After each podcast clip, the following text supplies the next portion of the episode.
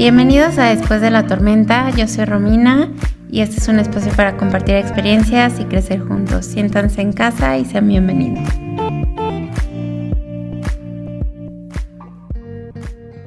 Hola, bienvenidos a Después de la Tormenta. Este es un podcast en donde hablamos de diferentes crisis y de cómo las personas que las vivieron lograron salir eh, victoriosas de de lo que vivieron. Queremos saber qué les pareció el capítulo anterior. Es muy importante para nosotros saber sus opiniones y les pido que compartan eh, este podcast porque puede ser de utilidad para algunas personas eh, que estén viviendo una situación similar. Entonces, sin más, eh, le doy la bienvenida a Raciel Rosario, eh, que nos va a contar hoy sobre eh, anorexia. Y, y Michelle Ortiz acompañándome para hacer la entrevista. Eh, bienvenidas a las dos. Gracias, hola, ¿cómo están? Bien, Ras, ¿tú cómo estás? Me da muchísimo gusto saludarte. Estoy bien, muchas gracias. Estoy muy contenta de estar aquí con ustedes. Justo lo que dice Romina es súper importante, compartir esto para que pueda ser de utilidad para todos. Correcto. Y pues a mí me da mucho gusto poder platicar de este tema con Raz porque eh, ustedes tienen que saber que Rom y yo tenemos más de 20 años de amistad. Entonces, hablar con Raz es hablar con nuestra chiquita que hemos visto crecer y que hemos visto triunfar y es un gran honor y un gran privilegio poder tenerla aquí y que ella sea la voz de un tema tan importante. Ah, muchas gracias. Pues eh, si gustan empezamos. Eh, ¿Cómo fue tu relación con la comida cuando tú eras chiquita, cuando eras pequeñita? Híjole, yo creo que mi relación con la comida siempre ha sido una relación bien tóxica. Desde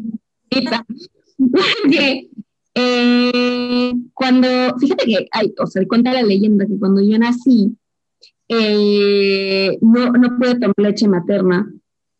Me intentaron dar fórmula y no, nunca pude tomar fórmula.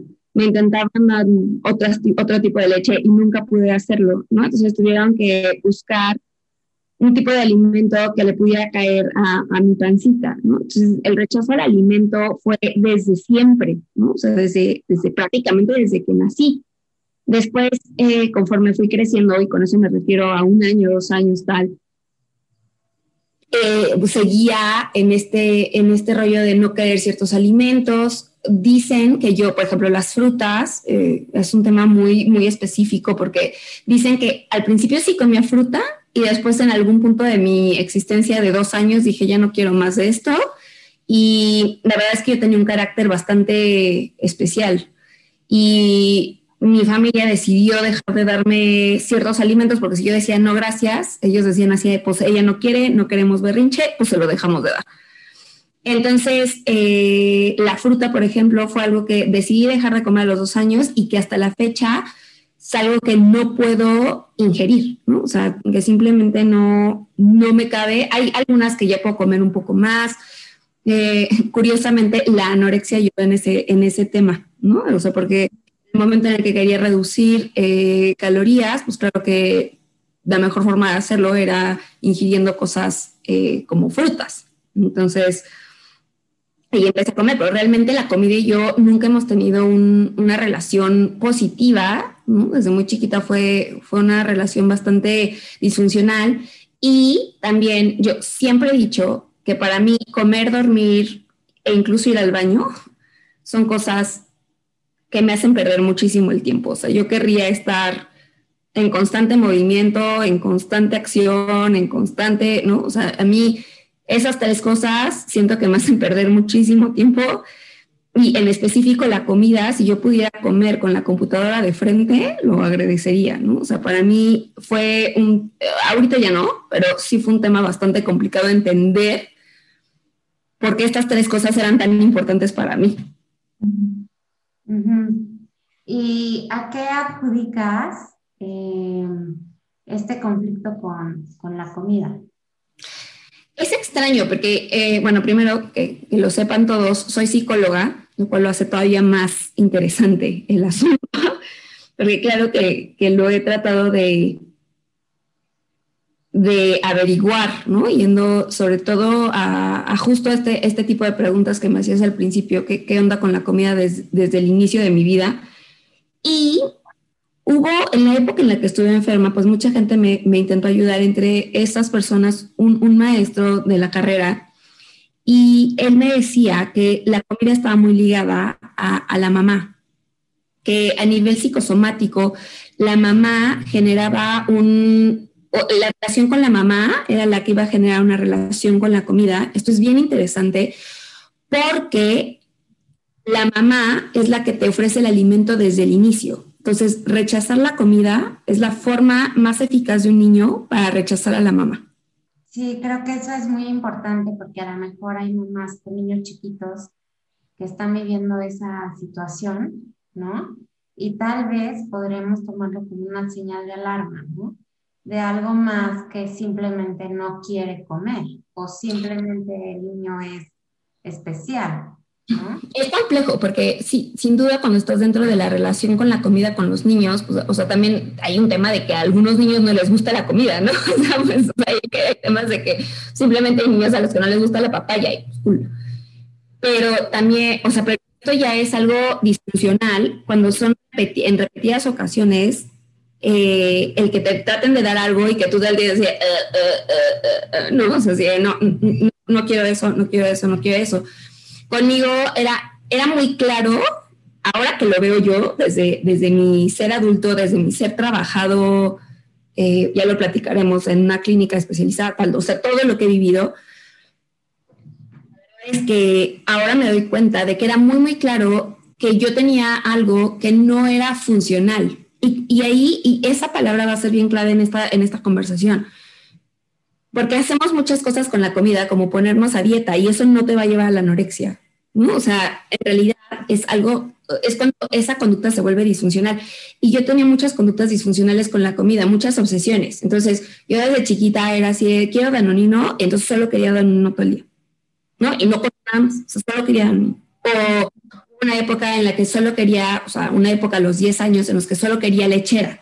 Entonces me compraba eh, latas de lechera completas, me las vaciaba en un vaso y comía lechera así de, del vaso, ¿no? O sea, y pero era muy específico, ¿no? Y después ya no quería eso tampoco, ¿no? O sea, porque obviamente me hartaba, ya no, y entonces cambiaba de obsesión a obsesión, que es algo, o sea, esas obsesiones son las que me llevan mucho a la patología. Claro. Platícanos también de, em, bueno, cuando eras chiquita tenías como un perfil eh, muy marcado, ¿no? Eh, con, comportamientos, digamos, muy distintivos. Eh, ¿Nos puedes platicar de eso? Sí, claro. Ay, complicado. Yo siempre tenido justo conductas obsesivas. primero, lo primero que, sí, yo creo que lo primero son las conductas obsesivas, que generaban mucha ansiedad. Pero fue algo que, mi familia sí notaba, pero que lo atribuía a otra cosa. Por eso es bien importante y es bien complicado para las mamás identificar si es una conducta tradicional o puede ser algo que a la larga puede ser patológico, ¿no? Es bien difícil porque yo cuando era niña, yo soy la más chica en mi casa, de parte de mi papá soy la más chica de muchos hijos. Entonces para mi papá pues ya fue así de, híjole, pues esta que haga lo que quiera, literal, ¿no? O sea, para, mi papá fue, esta ya que haga lo que quiera, es mi última, entonces pues, ¿no? Era China libre con él. Y con mi mamá, y mi mamá trataba de imponer una educación bastante rígida, tampoco se podía lograr porque mi papá no apoyaba, ¿no? Ahí, entonces era, era bastante complicado. Y yo entonces yo tenía conductas de querer hacer cosas que, o sea, solo quería hacer eso, ¿no? O sea, si, si quería ver una película, era esa película, ¿no? Y así, pero vamos a cambiar de película. Entonces yo lloraba y gritaba y me ponía muy mal, ¿no? O sea, me privaba. Y entonces todo el mundo era así, claro, porque su papá la consiente de más, claro, porque esta niña no tiene límites, claro, porque no, pero realmente no era así. O sea, ahora que lo entiendo y ahora que, lo veo atrás, te juro, hasta siento mucha pena por mi niña chiquita, porque eran más bien formas de, de, sentirme segura. Yo quería ver esa película, porque era la película que ya me sabía, que me iba a hacer sentir tranquila, ¿no? O sea, una película nueva no me iba a hacer sentir tranquila porque no sabía qué iba a pasar y me iba a generar muchísima ansiedad. Entonces, claro que lloraba y gritaba porque sabía que iba a venir esto, a lo que yo no le podía poner nombre porque tenía 5, 6, 7 años, ¿no? y que todo el mundo entendía como, ay, la niña es llorona, ah, la niña grita mucho, ay, la niña está súper consentida, ah, no tiene límites, ¿no? Y ni siquiera era así, porque ahora que lo pienso, en realidad sí teníamos unos límites muy marcados, mal puestos, súper rígidos, que tampoco la, eh, el parenting, ¿no? La, la paternidad debería de ser tan rígida, todo, pero pues yo era una niña ansiosa y nadie sabía identificar eso, ¿no? Y esta ansiedad me llevaba, bueno, más bien las, tener conductas obsesivas me generaba muchísima ansiedad y era un ir y venir, ¿no? Entonces así de es que eh, no quiero comer frutas, pero inténtalo, a ver, ¿no? no, no quiero, ¿no? Y gritaba, me ponía muy mal, me privaba. Tenía, eh, los ataques de ansiedad eran muy evidentes, pero me llevaban al doctor lo que me pasaba es que se me iba la respiración, no podía respirar. la ansiedad desde siempre me da en el pecho, me pega en el pecho. La ansiedad se presenta en diferentes partes del cuerpo, ¿no? A veces está la cabeza, la, barriga, el pecho, tal. A mí me, me pegaba mucho en el pecho, no podía respirar, me llevaban a la, al hospital, al doctor, y el doctor decía, es que le da mucha eh, le da mucha emoción y yo creo que tiene principios de asma, ¿no? Entonces, me trataron por principios de asma, me trataron por quién sé qué. No, era ansiedad, era neta, ¿no? O sea, era pura ansiedad. Niña que no podía dormir un día antes de, ir de vacaciones, no podía dormir un día antes de ir a clases, eh, mm, tenía que, eh, estar todo, todo el tiempo en movimiento y todo el mundo pensaba que era porque era muy energética, pero en realidad era una niña que tenía mucha necesidad de sacar todos estos, pues estos impulsos que traía dentro, ¿no? Toda esta ansiedad, necesitaba sacarla, era una niña con muchísimo estrés, se vivían cosas muy fuertes en la casa, pero que al final, pues nosotros como, que tratábamos de dejar atrás porque hacía, pues es lo que se vive siempre, pero realmente no era algo saludable para nosotros, ¿no? Como niños, pues eso también generaba muchísima algo grande en la casa que a mí me generaba muchísima ansiedad. Pero, o sea, para que sepan muy claro, si un niño está, tiene dolores de cabeza constantes, si un niño tiene dolor de pecho constante, si un niño tiene dolores de barriga constante, si un niño no puede dormir antes de un evento importante, es algo que debemos de considerar como eh, que puede ser ansiedad. Claro, lo tratas a nivel físico, ¿no? Y si ya te dijeron así, es que no tiene nada, podría ser importante que, que, lo evaluaran a nivel psicológico, porque un niño de tres años, claro que puede tener ansiedad. Es, es, es, es bastante interesante. También es muy revelador todo lo que nos estás comentando, Raz. Em, no hay manera, y, aquí me voy a extender un poquito porque creo que es importante. Eh, estamos como en una cultura cada vez más normalizada de la cancelación, ¿no? O sea, de, ay, eso estuvo pésimo, es que cómo es posible, ¿no? y nos estamos yendo mucho al pasado, como a cancelar situaciones del pasado, hablo socialmente, ¿no? Es que no es posible y es que hace años, y, pero la verdad es que creo que nuestra actitud como, como sociedad, eh, sociedad actual tiene que ser de agradecimiento, o sea, de agradecimiento de, de, de, que estamos en este punto de la historia y lo podemos, lo podemos decir de esa manera, ¿no? Hoy agradecemos que tenemos acceso a todo, a toda la nueva situación de, información, de experiencia. eh, todos los años. O sea, estamos caminando sobre hombros de gigantes que han estudiado, que se han metido, que se han profundizado en estos temas. Yo estoy segura que nuestros padres, incluyendo a la generación de los nuestros y de los que estamos hablando aquí, hicieron su mejor esfuerzo y lo hicieron lo mejor que pudieron, ¿no? Y hoy en día tenemos esta, esta aproximación a hablar de ansiedad, de ataques de pánico, de resiliencia, de enseñarle a los niños a, el manejo de la frustración desde pequeñitos. Y aunque ya lo mencionaste, quiero regresar, ¿no? Este, a, platicamos aquí de varios puntos importantes. Recordemos que eh, la estadística de problemas alimenticios en la sociedad del día de hoy, cada vez el índice de, de, afectación va a niños más pequeñitos, ¿no? Antes decíamos, es que las chicas, es que las mamás de los 30, no, es que ahora después las jovencitas en los 80, bueno, consideremos que estos temas alimenticios ya están pegando hasta niños de primaria, de secundaria, por muchos factores y hasta más pequeñitos como tú lo estás mencionando. Entonces, aquí tenemos un combo de situaciones interesantes. Papás que estamos escuchando, futuros papás, personas cercanas a pequeñitos, estamos hablando de tíos, de abuelitos, los que estemos escuchando. Si empezamos a juntar eh, situaciones em, adversas, por llamarlo así, con mucho respeto, porque no podemos juzgar ninguna situación. Situaciones adversas familiares, ¿no?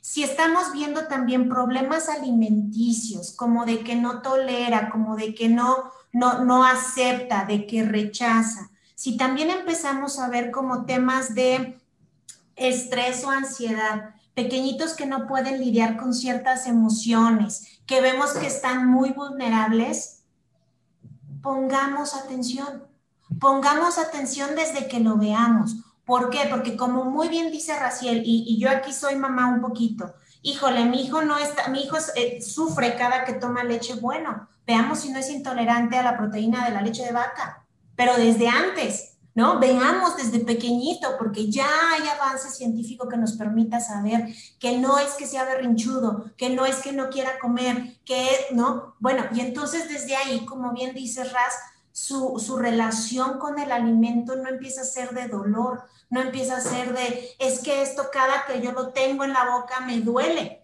¿no? Y entonces empiezan a hacer estas conexiones de, de, de, no aceptar, ¿no? Recordemos, eh, a todos eh, es muy importante que conozcamos la información de que el intestino, ya se sabe que el intestino y que el estómago em, son reflejo o, o, van a determinar mucho de la salud integral, no solo física, sino también anímica y mental del cuerpo. Entonces, hoy que estamos hablando de relaciones sanas con el alimento, por favor, ahorita estamos platicando en esta primera fase de la etapa temprana de la vida de Raciel, que es una sobreviviente de este trastorno alimenticio de la anorexia eh, y que nos está compartiendo con mucho amor y te lo agradecemos, Raz, su experiencia. Prestemos atención. Cualquier cosa que ustedes escuchen, que podamos decir Raciel, Romina y yo, que tal vez no esté correcta, más allá de tomarlo como lo que dicen no está bien, no, tomen por favor lo que les sirva. Tomen por favor lo que les construye. Este es solo un testimonio y somos tres personas platicando de un tema desde la, experiencia que tenemos, desde lo que hemos vivido, pero ustedes tomen lo que les sirva y lo que les pueda construir, porque esta es una charla con amor para construir. Entonces, Raciel, muchas gracias. Si ustedes ven que sus pequeñitos tienen dolor de cabeza, una relación em, un poco diferente con la comida, lo que nosotros podríamos esperar, pasos importantes. Primero, con apego y con amor tratemos el tema como familia, acudamos a los expertos de la salud y también no tengamos miedo a acercarnos a profesionales de la salud eh, mental, a terapeutas, a consejeros, a, ver qué es lo que puede estar pasando y cómo podemos apoyar. Sí, pues me quiero saltar como que un poquito hasta la etapa en donde tú tuviste la crisis. Entonces quiero que nos platiques un poquito de qué sucedió.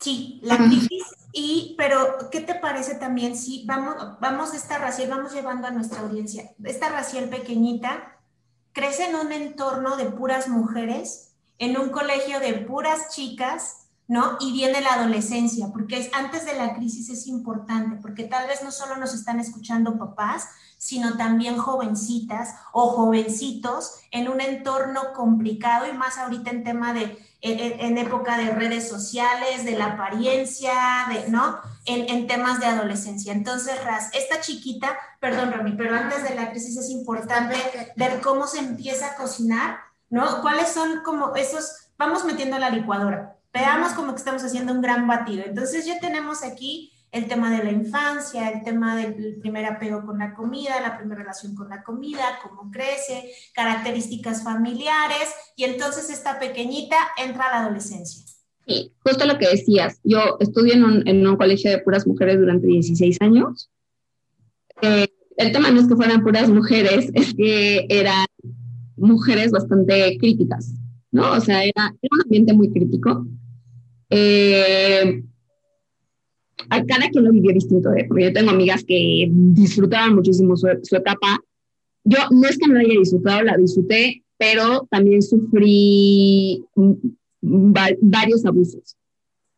Y eh, allá dentro lo que realmente pasó, que fue interesante, fue que el estar con puras mujeres, pues claro que cuando veías a un niño, cuando ya llegabas a la adolescencia, era así de, ¿no? Entonces yo me súper enamoré a una edad tempranísima Ah, yo tenía 12 años cuando mi primer amor, que, o sea, quiero decir que fue un gran amor porque duró hasta los 15 años. Y que además, por ese gran amor, sufrí todo el, o sea, todo, el, bullying que se pueden imaginar, todo el abuso que se pueden imaginar, lo sufrí por, por el gran amor porque todo el mundo se lo peleaba.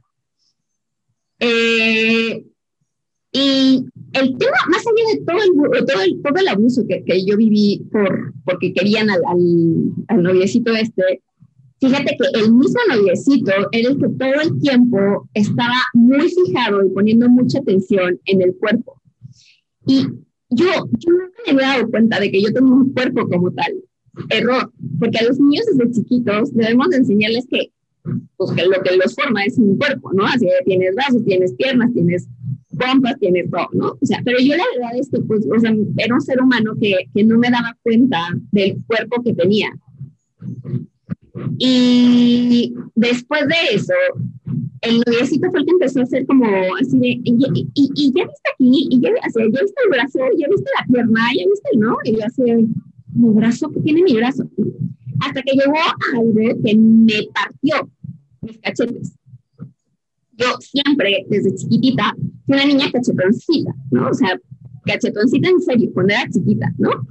Y pues cuando fui adolescente, pues ya sabes, aparte adolescente, ya sabes, el ojo, un ojo más grande que el otro, la nariz que no te, que no quede la cara, la boca más rara, o sea, cuando estás adolescente todo el cuerpo está cambiando y es bastante extraño. Luego, eh, el pecho pues está cambiando también, ¿no? Y, eh, y este niño va y me dice así, es que tienes unos cachetotes, por favor no sonría, porque están escuchando eso. Bueno, eh, eh, me decía, es que los cachetes, si me escuchas, o sea, no, no, no quiero que sonrías, porque si sonríes, se te hinchan los cachetes.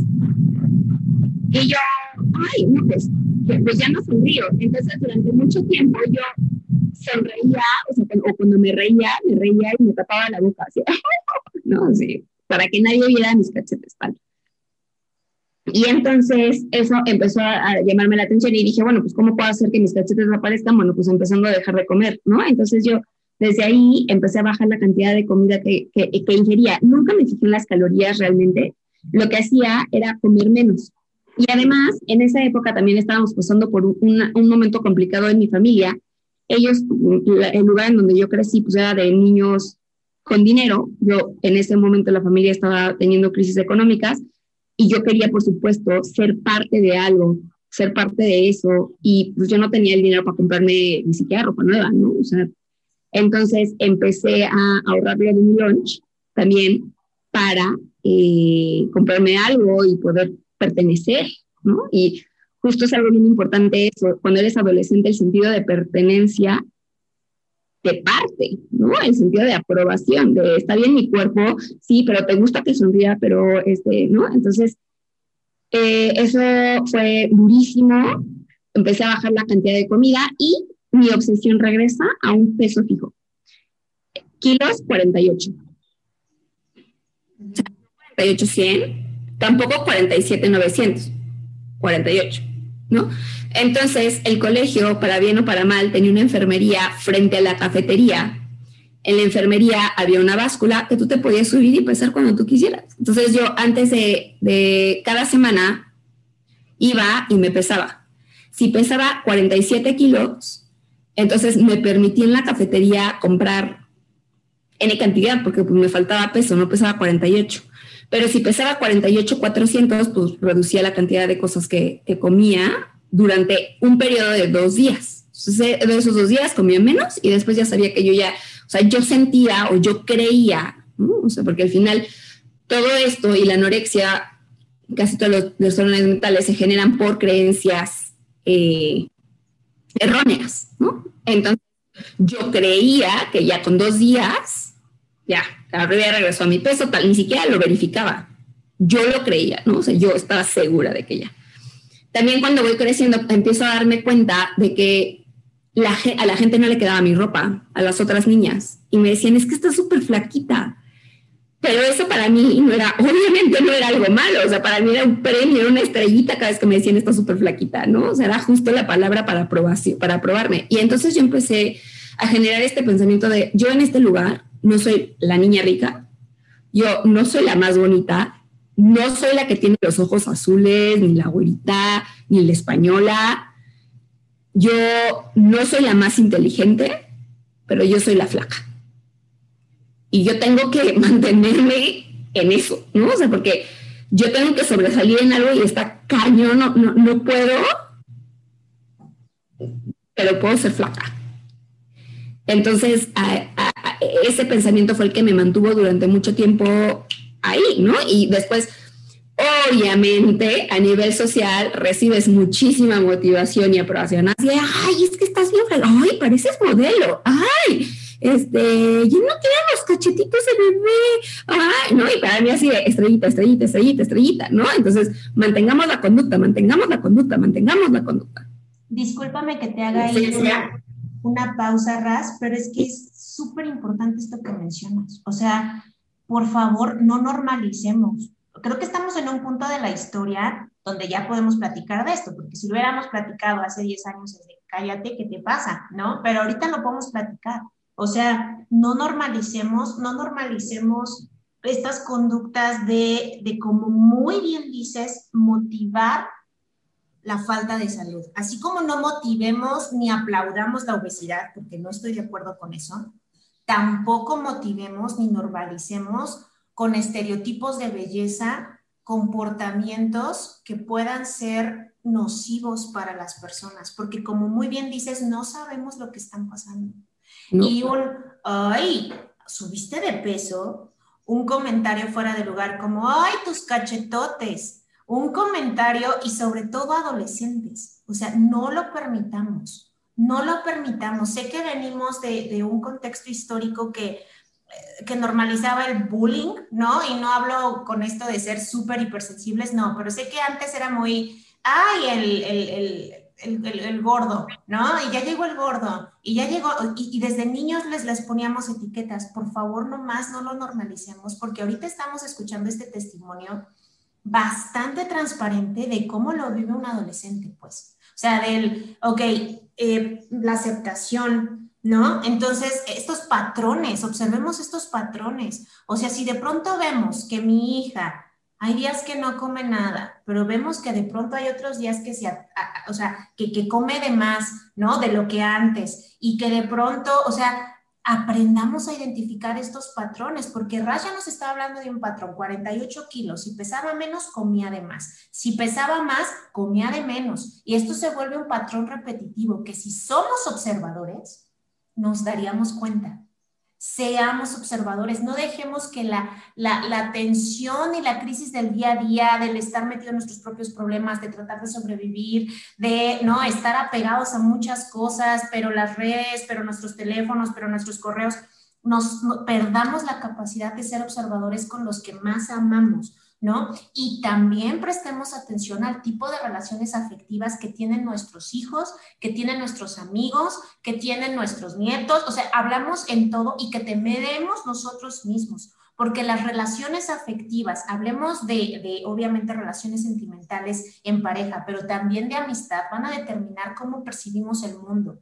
Y si esas relaciones afectivas te empiezan a decir qué llenita estás, no te has cuidado, este, ay, como lo que decía Raciel, no sonrías, y las amistades también, no pretendamos que no nos va a afectar y no pretendamos que no le va a afectar a nuestros hijos, a nuestras hijas, a nuestros sobrinos o a nuestros nietos. Tengamos mucho cuidado con eso y, construyamos desde el amor esa seguridad a nuestros hijos, porque obviamente no vamos a ponerlos en una burbuja y no les vamos a decir, no te, no te relaciones con nadie, no, pero sí desde el afecto y desde este círculo de confianza y de intimidad de nuestros hijos, nosotros a través de apego, de amor y de principios, construyamos en ellos esa, esa, esa resistencia, pues, eso que, que, venga la corriente y tal vez sí les pegue, pero no los tumbe y no se los lleve. Que sea de, no, yo soy amado, no, yo soy aceptado, no, yo soy así, no, eh, soy, soy, soy y soy amado. Desde un inicio, para que estos embates sociales no se los lleven. Perdón, Ras, por, por interrumpir. No, no, no, justo, justo eso me parece súper, súper bueno, porque fíjate que, o sea, justo cuando hablas, pensabas, va a pasar, o sea, va a suceder porque nuestra sociedad es, o sea, está cañón que hagamos un cambio inmediato, ¿no? O sea, la, la, verdad es que si nos resistimos como mexicanos a dejar de hacer el grito homofóbico en, la, en los partidos, que es algo que podemos hacer de menos, pues también, o sea, eh, son, yo siempre digo que esos son asuntos de lenguaje que llevamos en la sangre como mexicanos, ¿no? Y como latinos, o sea, son, es, es, es es algo cultural que de pronto así de, ay, mira mi gordito, ay, mira qué cachete, los quiero morder, ¿no? A los niños. es, es algo bien cultural y que obviamente el otro no necesariamente lo hace de forma destructiva. O sea, solo sucede. Eh, entonces, solo es generar a los chicos en cualquier edad, obviamente empezar desde muy pequeños, eh, construir una autoestima bien bonita o sea, eso es, eso es básico. Eh, construir una casa llena de amor en donde puedan sentir que pueden llegar y que son aceptados porque son personas, ¿no? O sea, porque en realidad así debería ser el mundo, respetarnos solo por ser personas, sin importar la talla, la forma, el color, ¿no? O sea, mm, entonces por lo menos la casa debería ser un espacio seguro para ellos. Yo quisiera que, pues esta adolescente también vivía en un espacio poco seguro, ¿no? O sea, porque mi mamá es una persona bien crítica, eh, quiero decirles que mi mamá es una dulzura de persona, pero que tiene sus propios fantasmas, ¿no? Y, y, Mitch le da cada hace ratito. O sea, las mamás hacen lo que pueden con lo que tienen. Y lo que tienen significa también estas herramientas emocionales que ellas mismas han construido a lo largo de su vida, ¿no? Y además, otra vez, como la relación con mi mamá es una relación muy codependiente, a mí la persona que más me importa que me dé aprobación es mi mamá. Entonces, si mi mamá decía, este, te vas a comer todo eso, tienes razón. Si mi mamá, y aparte ni siquiera tienes razón, porque por supuesto, codependiente, bastante enferma de relación, así, ¿qué te importa? No sé qué. Pero no me lo comía. te vas a poner eso, y este qué, pues a mí me gusta, no sé qué. pero me lo cambiaba, ¿no? O sea, para mí realmente la aprobación de mi mamá era muy importante. Entonces, adolescente, en un ambiente eh, social complicado, con, en, una relación de pareja complicada, una relación en donde juzgaban. Eh, en una casa en donde también lo más importante era cómo te veías, cómo te, cómo te veían los demás, ¿no? Pues claro, esto detonó, eh, y además que yo ya traía una relación bastante compleja con la comida, pues esto detonó en, anorexia, que se vive desde los, o sea, yo, yo siempre marco mi anorexia desde los 13 que empiezo a modificar mis hábitos alimenticios en cuanto a cantidad y a tener un peso fijo. Y la vivo hasta los 23, hasta los 23. Así, digamos, tranquilita la cosa, ¿no? Yo medía mis comidas, yo, yo me ponía mis propias disquerietas, pero pues nadie, o sea, comía bien, o sea, nadie realmente se preocupaba porque pues me veían comer, hacía mis tres comidas, a veces hacía 20 comidas, ¿no? Entonces, la gente pues sí come, ¿no? O sea, está delgada y entonces empieza este también esta parte de, pues está delgada porque su tía abuela, tatarabuela de la abuela del abuelo, era súper delgada, Entonces así de, ah, pues sí, por eso está delgada la niña, ¿no? Se me hace que tiene un problema con la tiroides. Yo creo. Entonces, por eso está flaquita. no, no, señores, tenía anorexia. Eso quería yo agregar. Eh, que realmente fue muy característico en el proceso que sí la gente en un rango de edad, digamos como, yo creo que ahorita andarán como en los 50, en los 60, ¿no? Eh, realmente daba una retroalimentación súper positiva, ¿no? A, a, esta cuestión del peso o realmente no tenían un filtro eh, sobre eh, los comentarios que hacían sobre el cuerpo, ¿no? Entonces, eh, no estoy diciendo que es una cuestión generacional, lo que estoy diciendo es que si tú eres mamá, que si tú eres abuela, que si tú eres lo que sea que sea, si estás escuchando esto, ten compasión de la persona que tienes enfrente. O sea, ten mucha misericordia con tus comentarios, sobre todo en la parte del cuerpo, porque de verdad ahorita que lleguemos a hablar de la crisis, nadie, nadie quiere pasar por lo que se vivió, ¿no? Eh, un verdadero infierno, un verdadero infierno motivado de alguna manera, incentivado por comentarios positivos hacia un comportamiento enfermo. Entonces, si tú eres abuelita, si tú eres mamá, si estás escuchando esto, háblale a tu hija de la manera más compasiva que tengas porque de verdad puede desembocar en un tema de estos que nadie, nadie quiere vivir. Entonces, no sé si nos puedes empezar a platicar ahora sí de, de la crisis. De la crisis, sí, claro. Y eh, esto, nada más quiero decir algo, y esto que dices tú es algo que se tiene que aprender a hacer, que se llama escucharte a ti mismo. Porque como les decía, hablar, eh, o sea, decir las cosas como las decimos es algo que es culturalmente correcto, ¿sabes? Parte de tienes que comer más porque eh, entre más llenita estés, ¿no? Hay muchas abuelitas que te, te, incitan a comer más para que estés muy llenita porque entre más llenito, pues más saludable, ¿no? O sea, hay, hay, hay muchas construcciones de lenguaje que se han ido creando por muchísimos años. Entonces, más bien es escucharnos, ¿no? Así voy a decir esto, esto que estoy diciendo, ¿qué podría generar en el otro? Y que se le llama eh, ser eh, respetuoso emocional, ¿no? O sea, tener un respeto emocional al otro, ¿no? Así que voy a generar en el otro eh, en este, con este comentario, ¿no? Pero bueno, eso, eso se los dejo ahí. Y la crisis empieza justo pues que yo, que yo tomo la anorexia desde los 13 a los 23 con una calma de, ah, pues sí, ¿no? Todo el mundo, todo el mundo como que me veía que comía, no había gran gran tema, yo no me despertaba obsesiva así, ¿qué voy a comer? No sé qué, no, para nada, ¿no? O sea, lo mío más allá, más mantener ese peso que yo tenía ahí, nada más. Pero a los veintitantos, pues pasa este evento desafortunado de que se muere el héroe de los héroes de mi vida, que es mi papá. Mi papá, muchísimos errores, muchísimas, eh, pues sí, muchísimos errores, ¿no? Eh, para mí, mi papá era pues mi máximo, o sea, porque yo era la, niña de sus ojos, o sea, yo era la más chiquita.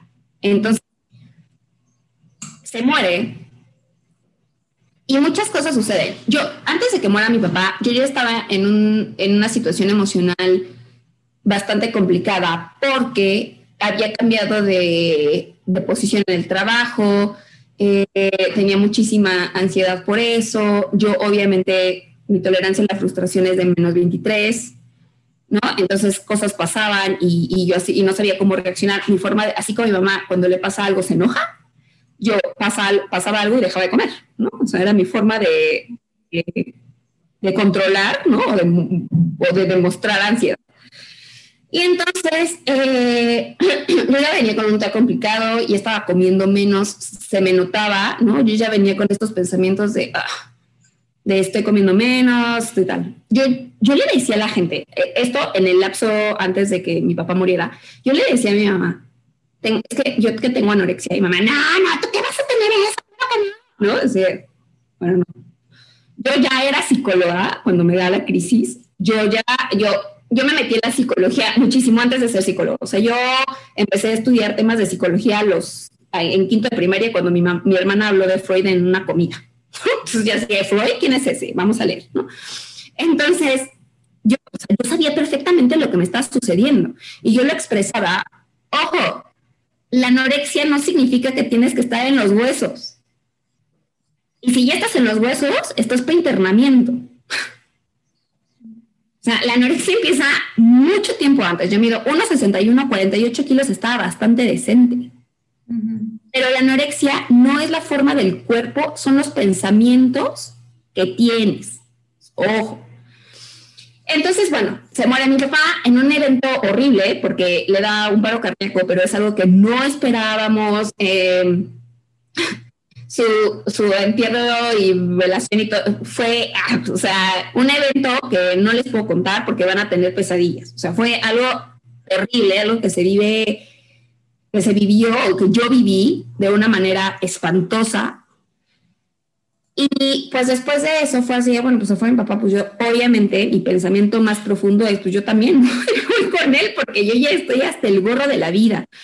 Ojo, la anorexia es una forma de suicidio y probablemente es una forma, la forma de suicidio más castigadora que puede existir, porque es un suicidio lento, lento, lento, lento, con muchísimos pensamientos obsesivos y dolorosos.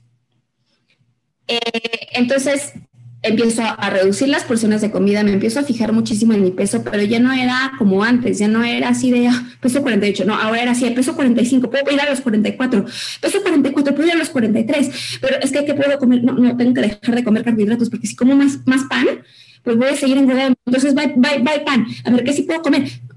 Pero en, en ese tono en el que se los cuento, así iba mi cabeza. Y quiero decirles que era algo muy cansado, era algo era un agobio de día, de noche, en la madrugada. Yo me despertaba obviamente con hambre y con el agobio de que no podía comer. Así de, de verdad tengo mucha, mucha, mucha, mucha hambre. Pero si como, me voy a sentir súper, súper, súper, súper culpable. Entonces, pues mejor no como para no sentirme culpable, pero si no como también me siento culpable porque, porque estoy enferma. ¿No? Y no quiero estar así. Así lo viví durante ocho meses. El peso fue bajando cada vez más porque los alimentos iban bajando cada vez más. Empecé a tener alimentos seguros, así se llaman, tal cual en, la teoría de, los trastornos alimenticios. Los alimentos seguros son aquellos que nosotros pensamos que podemos comer y que no van a influir en nuestro peso, ¿no? Pero pues, mis alimentos seguros fueron pepino, brócoli ya. O sea, ya al final de la enfermedad comía pepino y brócoli y nada más. Y si se me ocurría comer algo más, me salía a caminar dos horas o tres horas por la colonia para purgar, ¿no? Llevaba a cabo acciones purgativas para purgar esa, eso que había ingerido. Entre eso, cuando me iba a caminar, yo me acuerdo que me metía a la farmacia y me pesaba, ¿no? En la farmacia y luego volví a salir y volví a caminar e iba y me sentía culpable, así es que me estoy destruyendo. Y yo se lo decía a la gente, ¿no? O sea, ya en ese punto yo le decía a mi hermana, a mi mamá, a, pues todo el mundo así, oigan, ojo, estoy súper enferma, ya me siento súper mal. Y aparte, más allá de lo que les decía, yo ya me veía esquelética, o sea, señales de súper alarma, además de todas las conductas, pues que a mí ya se me saltaban los dientes, las mejillas desaparecieron por completo, los huesos de todo el cuerpo se me asomaban, tenía frío constante, muchísimo frío, porque claro que no había nada que pues, me cubriera, eh, o sea, era verano, yo sentía mucho frío. El cuerpo eh, eh, se me empezó a llenar de pelito, de lanudo, como el de los bebés, porque pues claro que el cuerpo así, pues me tengo que defender de alguna manera, empieza a generar más, más pelo. Se te cayó el pelo.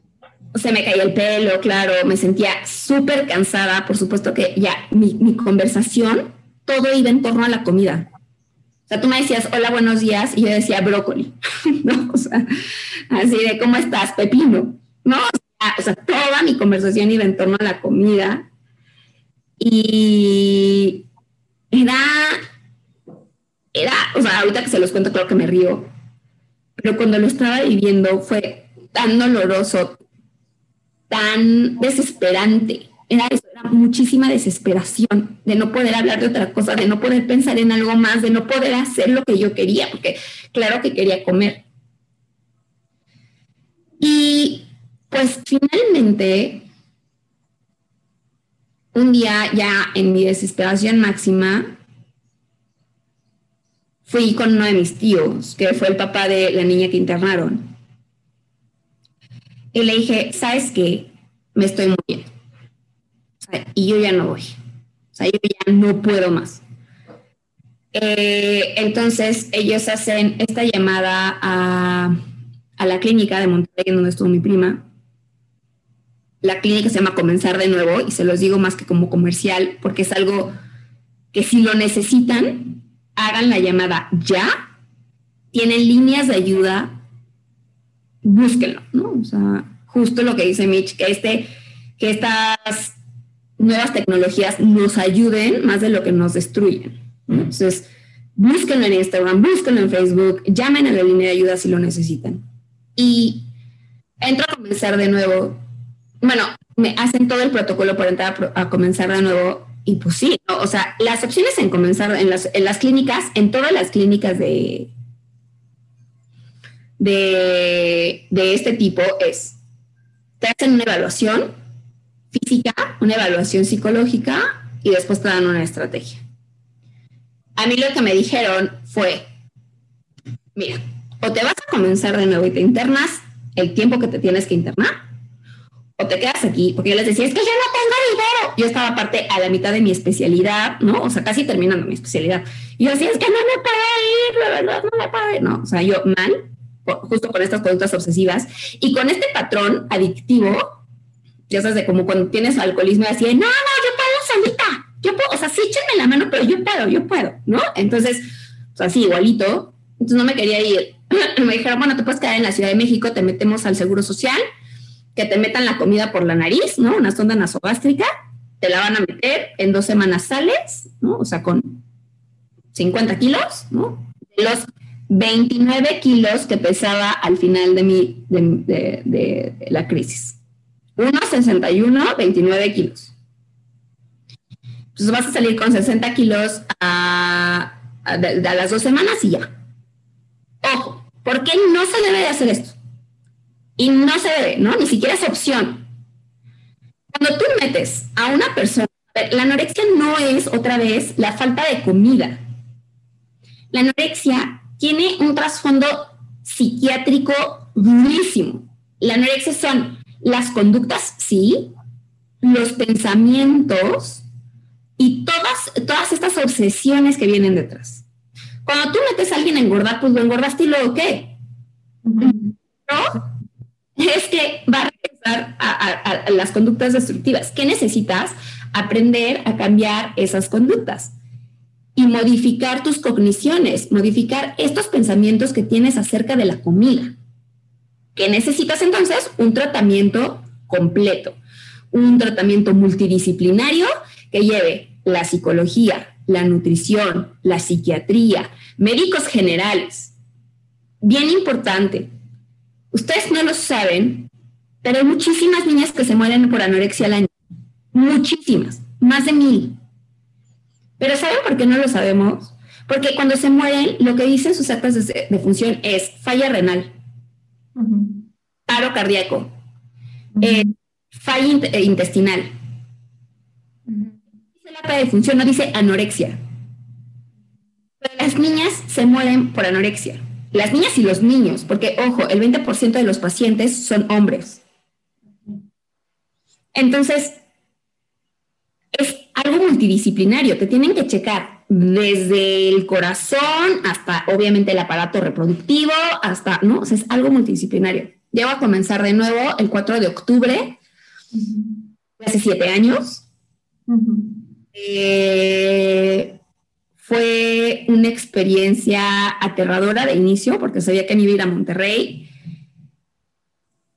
Sabía que iba a estar lejos de mi familia, no sabía dónde llegaba, sabía que no era un lugar en donde me iban a tratar mal, porque mi prima ya había estado ahí, pero claro que sí, sí, sí era aterrador. La clínica es una clínica para trastornos de la conducta alimenticia. Los trastornos de la conducta alimenticia son trastornos psiquiátricos, por lo tanto, una clínica psiquiátrica. En esta clínica psiquiátrica se llevan todos los protocolos mismos que en cualquier clínica. Eh, vaya agujetas, eh, va cordones, obviamente no puedes tener ni, ni ninguna cosa del estilo. Cuando vas al baño, la puerta queda, la puerta queda abierta, no te puedes encerrar. Cuando te bañas, tienes que hacerlo rápidamente. Hay ojos en todos lados, porque claro que nosotros tenemos algo en lo que nos hacemos expertas dentro de la enfermedad es en ser manipuladoras, ¿no? O sea, manipulamos las situaciones, somos mentirosas expertas. Así de, ay, ¿qué estás haciendo? Ay, es que como que me duele aquí. Y en realidad estás haciendo un abdominal, ¿no? y en ese momento, pues haces lo que sea para no subir el peso que tienes que subir porque vienes enferma. En la clínica, lo que teníamos eran tanto tratamientos psicológicos como psiquiátricos, como eh, de nutrición, eh, teníamos terapias individuales, pero también terapias de grupo. Una casa preciosa. Entonces, comenzar de nuevo es una clínica VIP, la verdad. Eh, te dan comida durante, durante todo el día.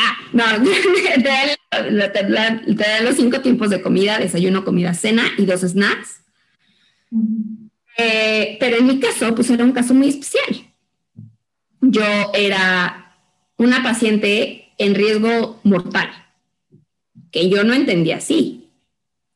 O sea, nada más para entenderlo y, y, dimensionar la gracia, que es una palabra que a mí me gusta mucho, fortuna, por llamarlo así más comúnmente, ¿no? Este, de que, de que se te haya, pues de que haya habido una obra que te haya dicho, pide ayuda, ojo, ah, tú estás diciendo, yo llegué ya en un tema mortal, o sea, tú ya estabas en de vida o muerte, pero siendo honestos, por un gran índice estadístico, o sea, hablo de matemática, estos problemas, mm, las personas involucradas no tienen esta conciencia, más bien se caracteriza por la falta de conciencia de la gravedad, no van a pedir ayuda y los que tenemos que estar bien atentos de meternos y, tener que hacer como esta intervención, que creo que tú me dirás mejor, Ras, pero es la palabra, ¿no? O sea, intervenir en el punto de que no permitamos que se vuelva una situación de vida o muerte, porque muchas veces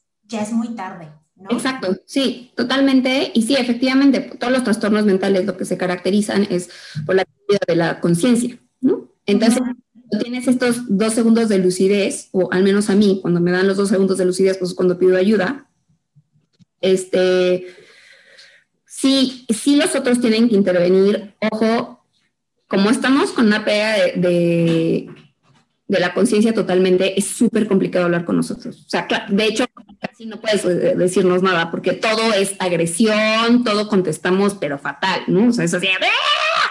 ¿pero qué me estás diciendo? ¿No? Así, mal. Entonces, papás, los, los que estén al cuidado de esta persona, literalmente, no nos hagan caso, somos personas enfermas, actúen. Exacto. Exacto. Es que no es opcional. o sea, llega un punto en el que no te estamos pidiendo tu opinión. ¿no? O sea, tienes que hacer algo o se van a morir. Y para fortalecer este punto, aquí tenemos que en México al año se presentan 20 mil casos nuevos de anorexia y bulimia. De lo que bien dice, solo los que están reportados, pero hay muchos que no están reportados. De estos 20 mil casos, el 10% son anorexia y el 17% por, por eh, del 10% de anorexia y el 17% de bulimia intentó suicidarse. Claro. Entonces, ojo, o sea, el intervengamos a pesar de, del individuo en cuestión puede ser un tema de vida o muerte. Y claro que eh, anímicamente no van a estar bien y claro que pueden ser hasta agresivos porque viven en un constante sufrimiento mental de hambre, de culpa, de enojo y de enfermedad. Sí. Entonces, obviamente su, su respuesta no va a ser ni tan afectiva, ni tan asertiva, ni tan empática, no importa. Intervengamos, por favor. Sí, justo.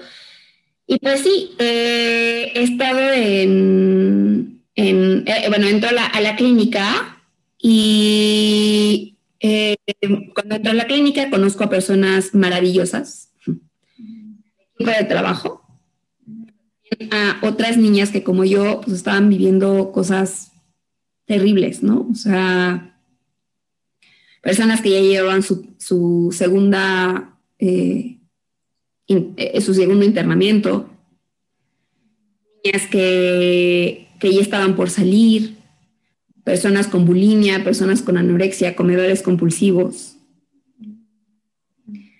En la clínica, como les decía, hay, cinco alimentos al día. En mi caso, como yo era un paciente bastante grave, yo llegué y me, me sentaron en una silla de ruedas y me dijeron así, no puedes pararte.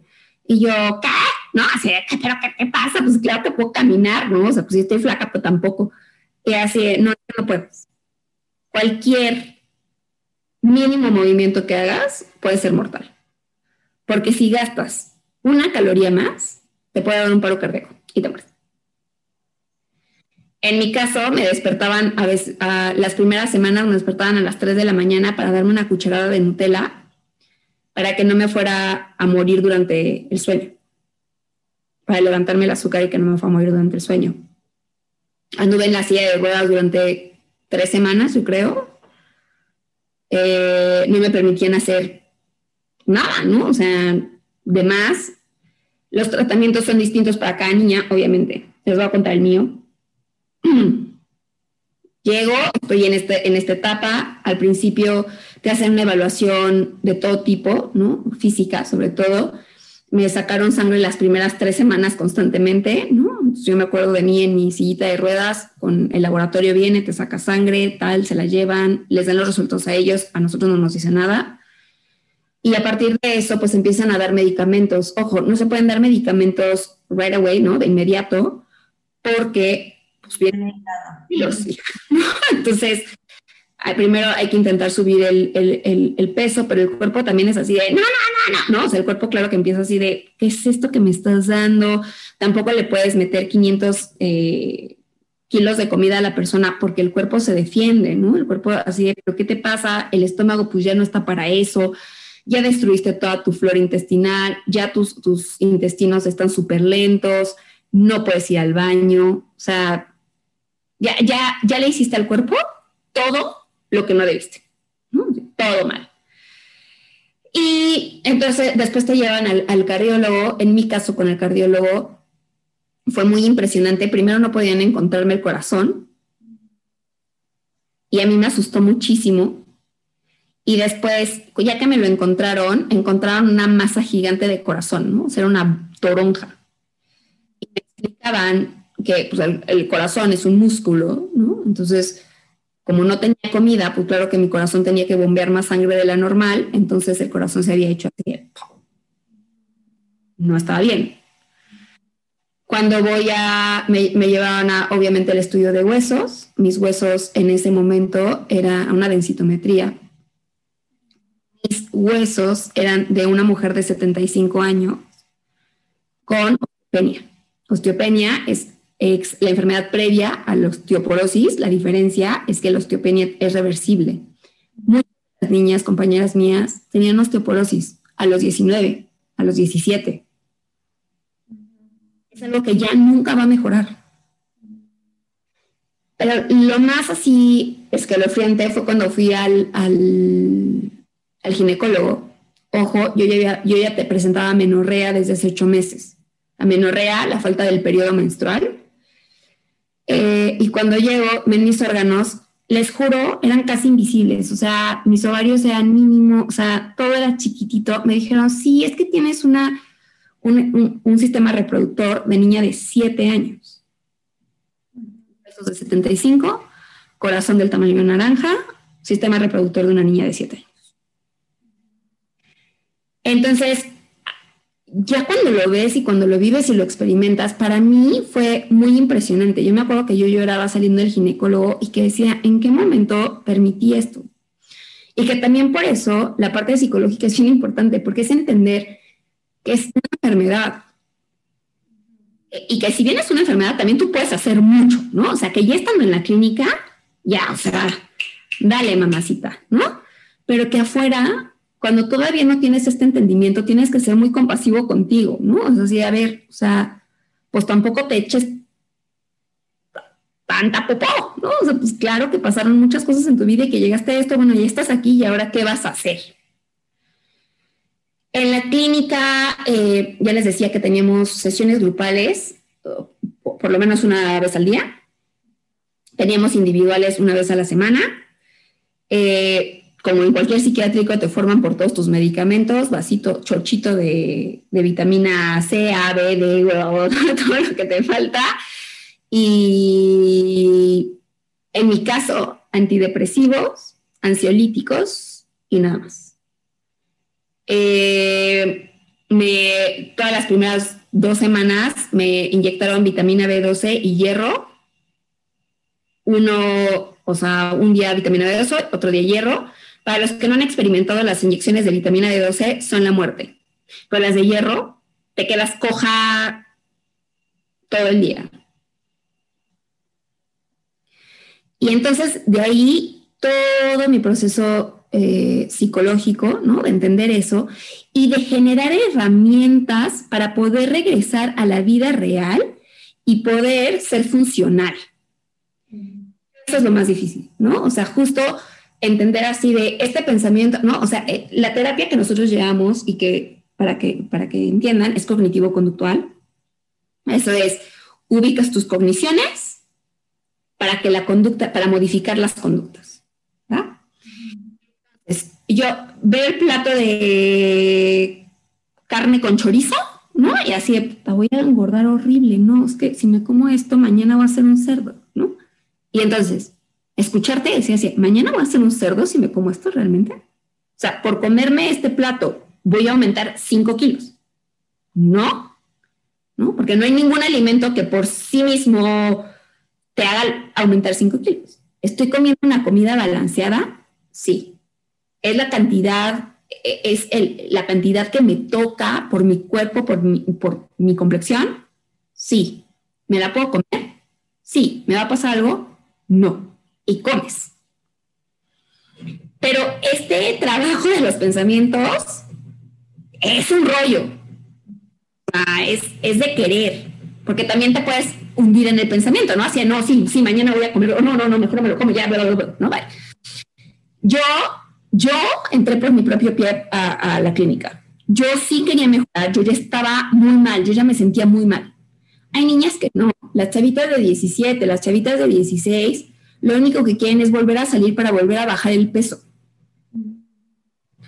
Entonces, por eso cada tratamiento es distinto. Para mí, cada técnica que me daban era anotadísima, ¿no? Así de, ah, ok, sí, esto. Eh, ¿Cómo confrontar los pensamientos? Ah, sí, esto, ¿no? Entonces, para mí, o sea, yo, yo lo trabajé de verdad con muchas ganas de salir de eso. Y no es que las otras niñas no tengan ganas de salir de eso, pero tampoco tienen ganas de perder su cuerpo de modelos. Es bien difícil. Eh, en la clínica teníamos una, una sesión horrorosa. Se llamaba terapia de traje de baño. Entonces, los jueves desayunabas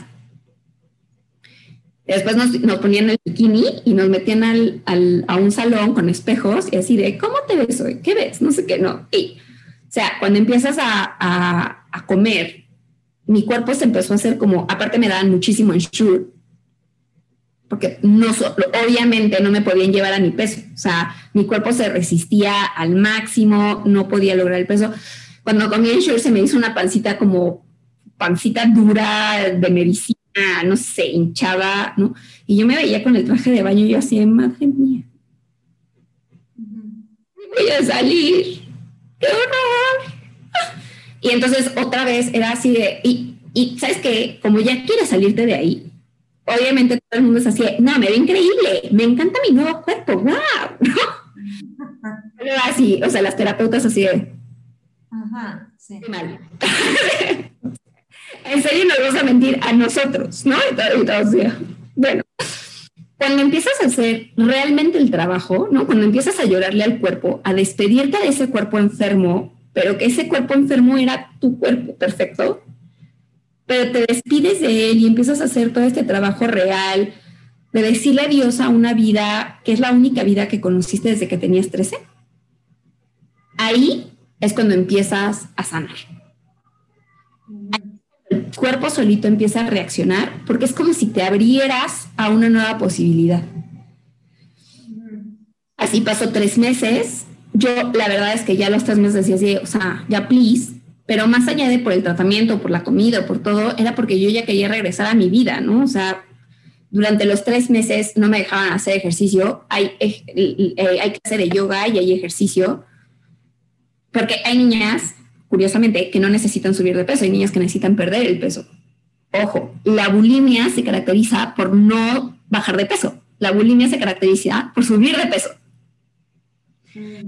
Entonces, hay, hay niñas que tienen que bajar de peso para llegar a su peso ideal, ¿no? Entonces, pues hay de todo, ¿no? Entonces hay gimnasio y hay ejercicios tal, pero a mí no me dejaban hacer nada porque yo no podía ganar peso, ¿no? O sea, mi cuerpo así, comía y lo perdía, comía y lo perdía. Entonces, eh, yo ya estaba súper aburrida, ya yo, yo, hay un sillón morado, o había en tiempo un sillón morado en la sala, yo ya decía que tenían algas de sillón morado, o sea, ya, o sea, ah, ¿no?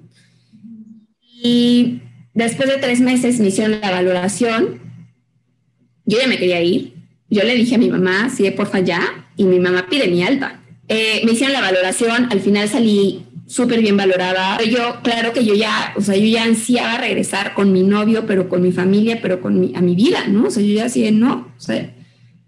Y que también sé que yo, así como fui obsesiva para destruirme, también soy obsesiva para construirme. Yo dije así no, sí puedo, y me regreso. Me regresé, seguí con tratamientos eh,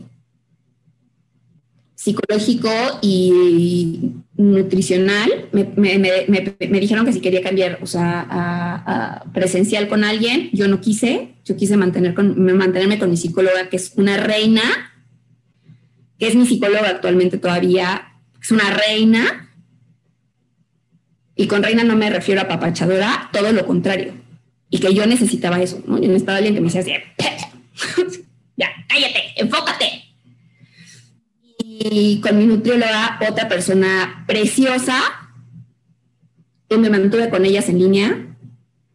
Y para mí, ahora el reto ya no eran 48 kilos, era mantenerme en mi peso ideal, sin estar pensando en cuál era mi peso ideal, porque yo no me podía pesar y yo ni siquiera sabía cuál era. Las personas, había, tenía, alguien tenía que pesarme para reportar el peso de mi nutrióloga, pero tenía que ser peso ciego. Entonces esa persona fue, mi novio.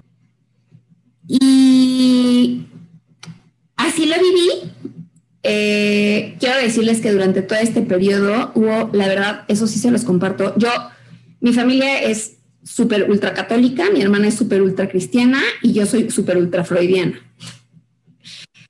Y pues, o sea, estaba súper alejada de todo, pero mi hermana me hizo mucho hincapié en acercarme a, lo espiritual y de verdad que me ayudó. No, para convertirme en nada ni para hacer eh, nada, solo para, solo para saber que había algo más fuerte que yo.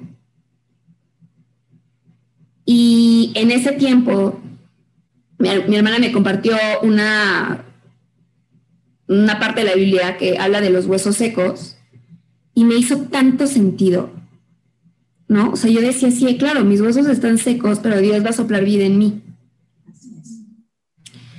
Y eso me hizo tanto, tanto, tanto sentido que así lo viví mucho tiempo durante la clínica, ¿no? Yo, yo, claro que, o sea, no crean que lo que les cuento son, son momentos alegres, o sea, lloraba muchísimo en la noche, a veces extrañaba muchísimo. Cuando las, las, llamadas son 20 minutos con tu familia una vez a la semana y tan tan se acabó. Y pues hubo un momento, ya como a la mitad del tratamiento, que yo estaba un poco más consciente, un poco más funcional, que yo lloraba porque decía, sí, es que Dios está soplando vida en mí. Y que cuando yo tocaba mi cuerpo y que lo tocaba distinto, yo decía, es que es vida. O sea, no son, no son kilos, no son gramos, es vida. Eso me ayudó muchísimo, muchísimo, muchísimo, muchísimo regresé y pues regresé con ese, con eso en la cabeza, ¿no? Así es que estoy viva y me quiero mantener viva, ¿no? Entendiendo que lo que yo había hecho era una, había sido una forma de decirle a la gente, ya no quiero más, ya no puedo más, me quiero ir. Y con este fin de mantenerme viva, empecé a comer lo que me tocara al principio, ¿no? Mi palma de, carne, mi puño de pasta, mis dedos de, postre, que son herramientas que te dan para que tu mente se relaje, ¿no? Así, ah, es lo que me toca, mi puño, ¿no? Entonces mires para que te relajes. Al principio lo que me tocaba y después, conforme fui disfrutando mi vida, fui disfrutando también la comida porque entendí que la comida era la que me mantenía Y entonces ya no necesitaba saber que necesitaba comer solo eso. Ya comía lo que quería, así como vivía mi vida como quería, plenamente. Y hoy así lo vivo, o sea, y así fue el proceso, fue darme cuenta, más allá de toda este, esta pelea con los pensamientos obsesivos sobre la comida y el peso y tal, también fue darme cuenta del valor que tengo como persona, el valor que tiene mi vida.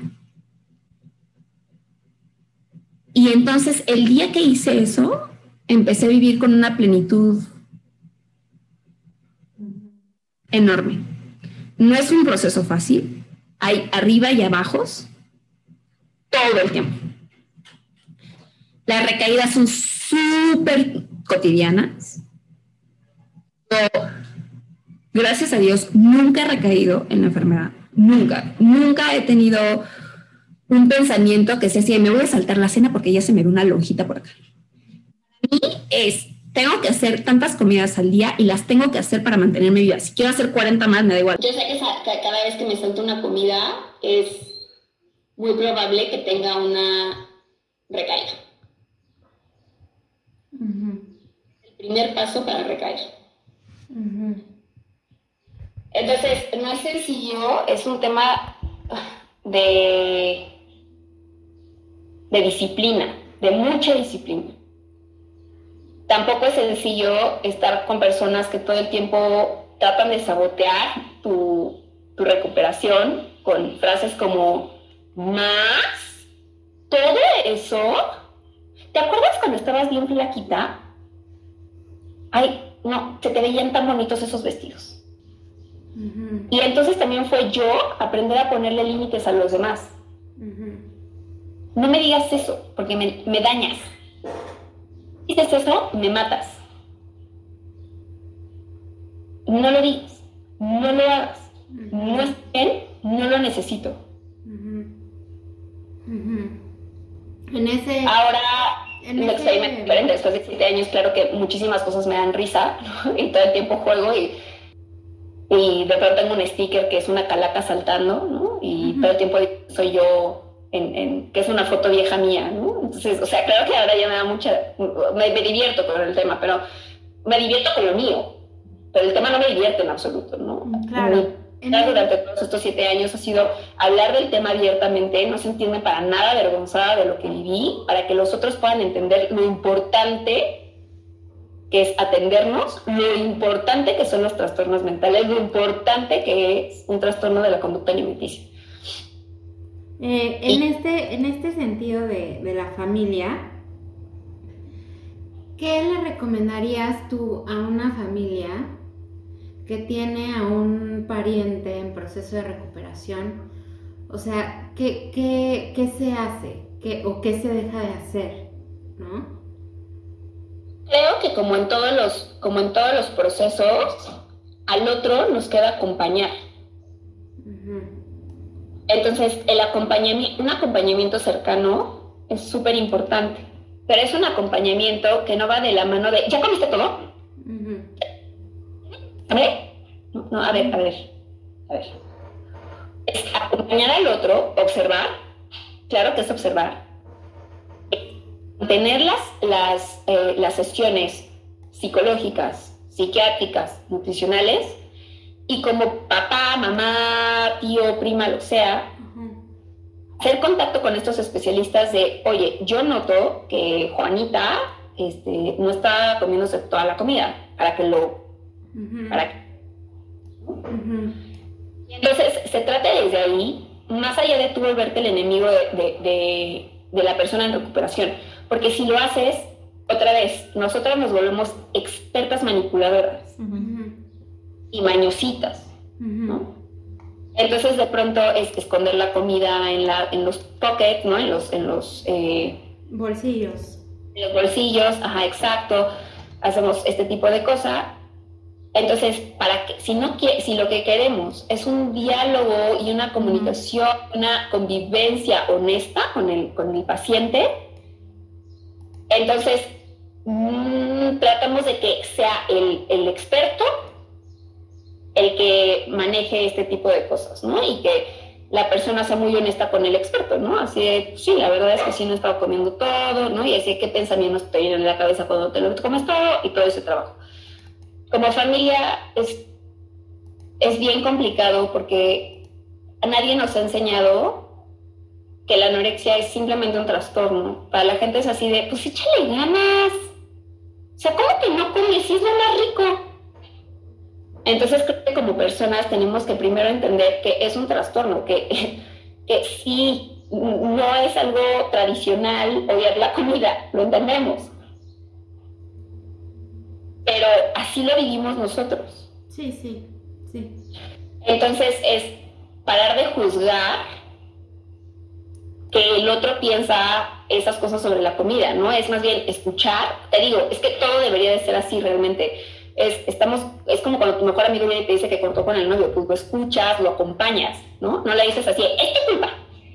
Porque, o sea, tú también, ¿por qué te quedas con un tipo así, no? O sea, échale más ganas para conseguir un novio nuevo. No, o sea, le escuchas, lo acompañas a la persona y lo mismo pasa acá, ¿no? Escuchas lo que tienen que decir sobre la comida, ¿no? Le dices así, entiendo lo que dices, te acompaño, ¿qué necesitas?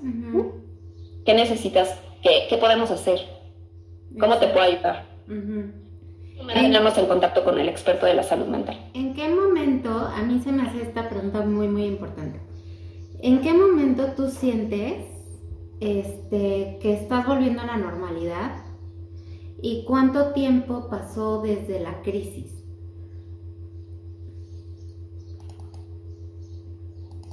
Yo creo que, eh, te digo que empecé a regresar a mi normalidad cuando empecé a entender que mi cuerpo era mi vida, ¿no? O sea, que sin cuerpo pues no es vida. Ahí empecé un poco, pero realmente a mi normalidad, porque pues, dentro de la clínica no, no hay una normalidad, ¿no? Realmente mi normalidad, yo creo que comencé probablemente un año y medio después de la clínica. Porque ya justo ya habían parado estos pensamientos de calma, dedo, ¿no? O sea, ya, ya, ya no necesitaba eso para sentirme saludable, ya, ya era un comedor natural, ¿no? O sea, comer hasta que me sentía saciada, o cualquier otra persona, ¿no? O sea, como una persona que no tiene la enfermedad. eh, eh, comía postre, no, tenía que respetar así de hoy de snack me toca frutas y solo el fin de semana me toca el helado, ¿no? Solo el domingo helado. No, ya, ya era así de ahí, se me antoja helado, pues me como un helado, ¿no? O sea, no pasa nada. Eh, ya cuando mi terapia no iba en torno a la comida, más en torno a mí, a mis emociones, a mis vivencias, a lo que pasaba en, mis relaciones, ¿no? con mi familia, con mi, con mi novio, con... Ya en ese momento fue cuando ya la comida, o sea, cuando la comida dejó estar en segundo plano y yo no le daba la importancia que le daba y yo no tenía pensamientos sobre esto, ahí fue cuando me empecé a sentir, o sea, ni siquiera te puedo decir el momento, porque simplemente se dio, ¿sabes? o sea, con esa realidad. Solo pasó, pero yo creo que probablemente sí, año y medio después de, después de eso, después hubiera muchísimo más... Eh, eh, tuvimos que hacer mucho más investigación sobre mi estado mental porque había cosas que no, no checaban muy bien. Es, eh, de la clínica yo salgo con un diagnóstico de trastorno obsesivo compulsivo, ansiedad generalizada, depresión grave, ah, depresión aguda y trastorno de la conducta alimenticia. Pero en las recaídas, yo, o sea, más allá de las recaídas con la comida, había recaídas emocionales, ¿no? había así, rompimientos súper fuertes. Entonces seguimos contratando, pero seguí yendo al psiquiatra tal, y eh, en, una, en una de esas, ¿no? Me hicieron evaluación y me diagnosticaron con trastorno histriónico de la personalidad. Uh diagnosticaron con trastorno histriónico de la personalidad fue como otra ¿no? A la gente le da muchísimo miedo que le diagnostiquen un trastorno mental. A mí me da tanta paz. O sea, porque es así de, ah, ya sabemos, entonces ya podemos hacer algo, ¿sabes? Ah, o sea, es como cuando te diagnostican, o sea, yo entiendo que cuando te diagnostican un tumor es terrible, pero es así de, bueno, ya sabemos que está, que sí, ¿qué hacemos? ¿No? O sea, ya no me va a doler la cabeza, bueno, porque ya sabemos qué vamos a hacer y me hizo muchísimo sentido a toda mi familia así de, ¡ah! ¡Sí eres tú! ¿no? O sea, los criterios, criterios diagnósticos todos así de, ¡wow! ¡Sí! ¿no? Y entonces mis tratamientos empezaron a ir enfocados a todas estas conductas que se, que se presentan cuando tienes un trastorno de personalidad con, eh, que, que van juntos, ¿no? O sea, con obsesivo compulsivo, con ansiedad generalizada, con todo, todo esto va junto. Y entonces mis tratamientos empiezan a ir enfocados a eso y entonces yo me empiezo a sentir mucho mejor y así la vivo.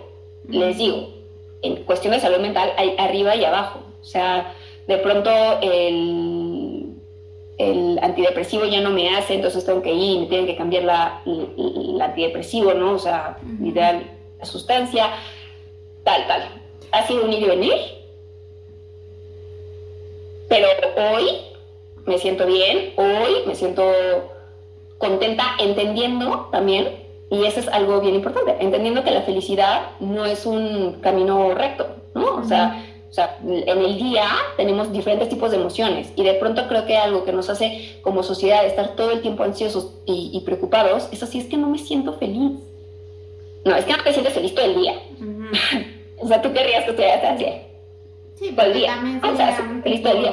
Pero no es así, o sea, la realidad es que en, el, en, el, mismo día, ¿no? Te enojas, te contentas, te empiezas a estar bien, después te tal, ¿no? O sea, hay diferentes emociones. En el momento en el que aceptamos estas emociones, entonces nos sentimos plenos. Y así me pasó a mí. Y por último, eh, ¿cómo afrontar esta crisis te cambia para tu futuro? ¿Cómo afrontar? ¿Me voy a repetir? ¿Cómo afrontar esta crisis cambia tu futuro? Uf, muchísimo. O sea, todas las crisis son aprendizajes, si los quieres tomar así. Puedes tirar y decir así, odié el 2020 y se queda en el olvido. más bien la pregunta es, ¿qué aprendiste de ahí?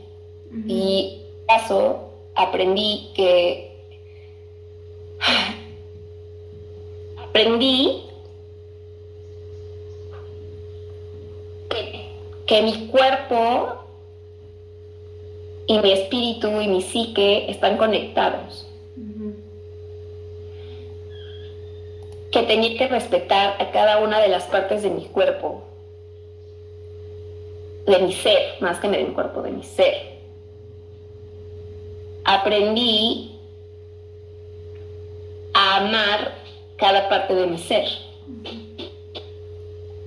Y con eso empecé a construir cosas que nunca me imaginé que pudiera ser capaz.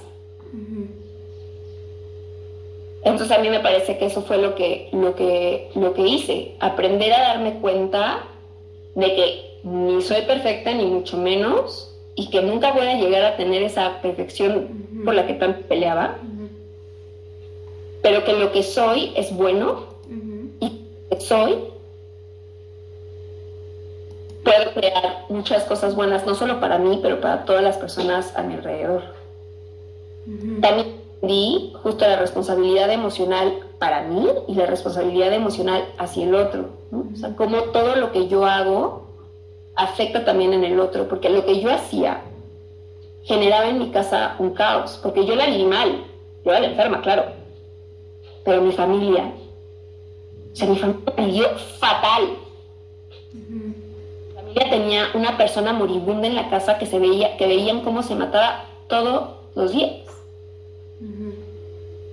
Y que no podían hacer nada porque no sabían qué hacer.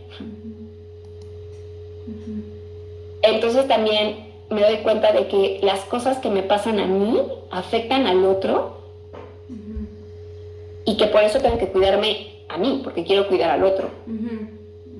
Y lo último creo que fue este entendimiento de la compasión que les decía sobre mi mamá, pues nosotros aprendimos, ¿no? A no ser compasivas con nosotras mismas, porque pues nosotros así aprendimos de mi mamá. Y creo que yo actualmente soy mucho más compasiva conmigo, me, doy chance. Y cuando me doy chance, también permito que el otro se equivoque, también permito que el otro sea persona, y eso me ha llevado a tener relaciones mucho más sólidas, a tener relaciones mucho más empáticas, respetuosas, congruentes. Creo que eso, porque te digo, más allá de la comida, no, o, sea, si me preguntas de la comida, pues aprendí a comer bien. pero eso es lo obvio. Pero justo eso es lo que quiero que se quede aquí. La anorexia no es la comida. Entonces aprendí cosas mucho más profundas que solo a comer bien. Aprendí herramientas mucho más importantes que se trasladan no a la comida, pero se trasladan a mi vida cotidiana. Sí, pues digo, a mí no me queda más que agradecer pues tu apertura y que quieras compartir esto porque yo creo que si hay familias o si hay personas con anorexia que estén escuchando este mensaje probablemente em, tengan más luz sobre lo que pueden hacer, tengan más luz que sí hay eh, solución para este problema, ¿no? Porque sí, sí bien es un proceso muy largo, eh, no es un proceso imposible, ¿no? Entonces es de verdad agarrar el toro por los cuernos y, y bueno, empezar a trabajar sobre el problema que ya estamos viendo, ¿no? Entonces, pues justo lo que decíamos, yo creo que puedo rescatar que uno es observar los problemas, dos, aceptar que hay un problema, ¿no? Tres, accionar para solucionar ese problema, ¿no? Sin miedo, eh, si hay salida y y bueno, hay esperanza, ¿no? Para toda la gente que lo, que lo esté viviendo.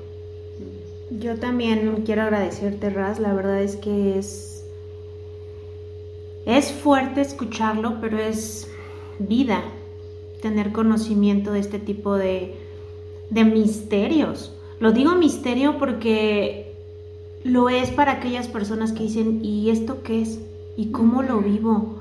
y, mi hija lo tiene, mi hijo lo tiene, no, sí, no, no puede ser, ¿no? Entonces, em, es, esta es una charla que hay que escucharla y volverla a escuchar porque hay muchos tesoros escondidos dentro de tus palabras que tu testimonio ayudan y son semilla para vida, ¿no? Em, yo me quedo también con tres puntos y creo que el primero puede sonar rosa filosófico, ¿no? Pero no, creo que el amor es muy importante, es decir, lo es todo, ¿no?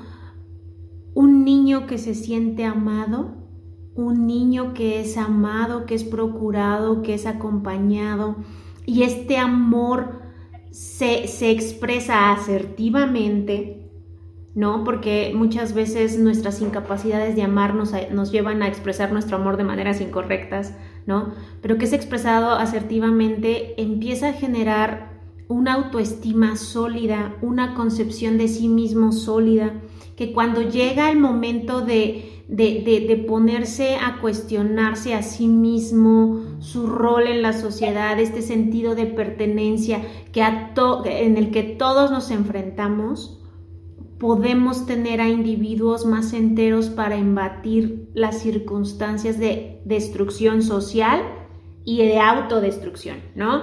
Entonces, eh, seamos tribu, seamos tribu que ayuda, o sea, todo esto también se genera en un contexto de, de estamos unos con otros. Como papás construyamos autoestimas sanas en nuestros hijos, como familia, como tíos, como acompañantes lejanos, no normalicemos situaciones autodestructivas para los pequeños, entre nosotros, como papás, no creemos apegos eh, que puedan dañar a nuestros hijos. Después nosotros cuando crezcamos seamos capaces de tener este autoconocimiento para saber que nos estamos destruyendo. Ah, comprensión, autoconciencia, o sea, inteligencia intrapersonal de a ver dónde estoy, qué me está pasando, cómo estoy, pero también interpersonal, ¿no? O sea, llega un momento en el que, ok, me, ya no me puede definir lo que me dice el otro, ¿no? Más bien, qué circunstancias están haciendo el otro decir lo que dice y entonces lo entiendo, entonces lo comprendo, ya no dejo que se meta con mi circunstancia personal y ahora en lugar de dejar que él me defina, yo puedo apoyarlo, yo puedo entenderlo y podemos empezar a construir sinergias de comunicación más sanas que nos ayuden a todos a crecer y que nos ayuden a todos a mejorar. Lo que pasó ya no lo podemos cambiar, pero sí a partir de hoy hacia el futuro podemos tener circunstancias que no solo nos lleven a vivir futuros y, presentes o primero y futuros en, direcciones contrarias hacia la salud, sino también que nos lleven a poner como un ungüento en las heridas,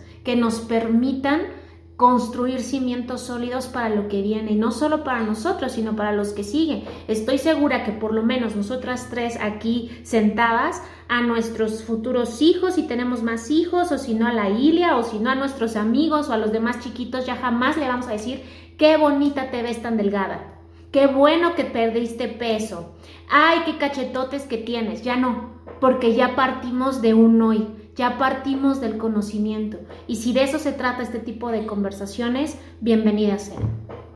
Sí, claro. Pues muchas gracias chicas por estar hoy aquí. Eh, nos vemos el siguiente. Esperemos que les haya gustado, que les haya edificado mucho. Gracias, Raz, gracias, Raz, gracias, Raz. No, a ustedes muchísimas gracias. Yo solo quiero terminar con cualquier pregunta, duda, comentario, pueden acercarse a mí, pero también no se olviden, el nombre de la clínica es Comenzar de nuevo, lo pueden buscar y tienen una línea gratuita. Si lo necesitan, acérquense a ellos. Ellos son los expertos y son los que nos pueden guiar mejor que nadie. Y deja tu Instagram también, por si alguien te ah, Mi Instagram es eh, Raciel Alvear o Raciel terapia, me parece. En, en uno más, hablo más sobre, sobre la psicología y en el otro, pues soy yo, muy bonita. Muchas gracias, Raz. Un abrazo. Muchas gracias a ustedes. Gracias. Bye, bye. Gracias por haberse escuchado este podcast. Los, los esperamos para el siguiente. Adiós.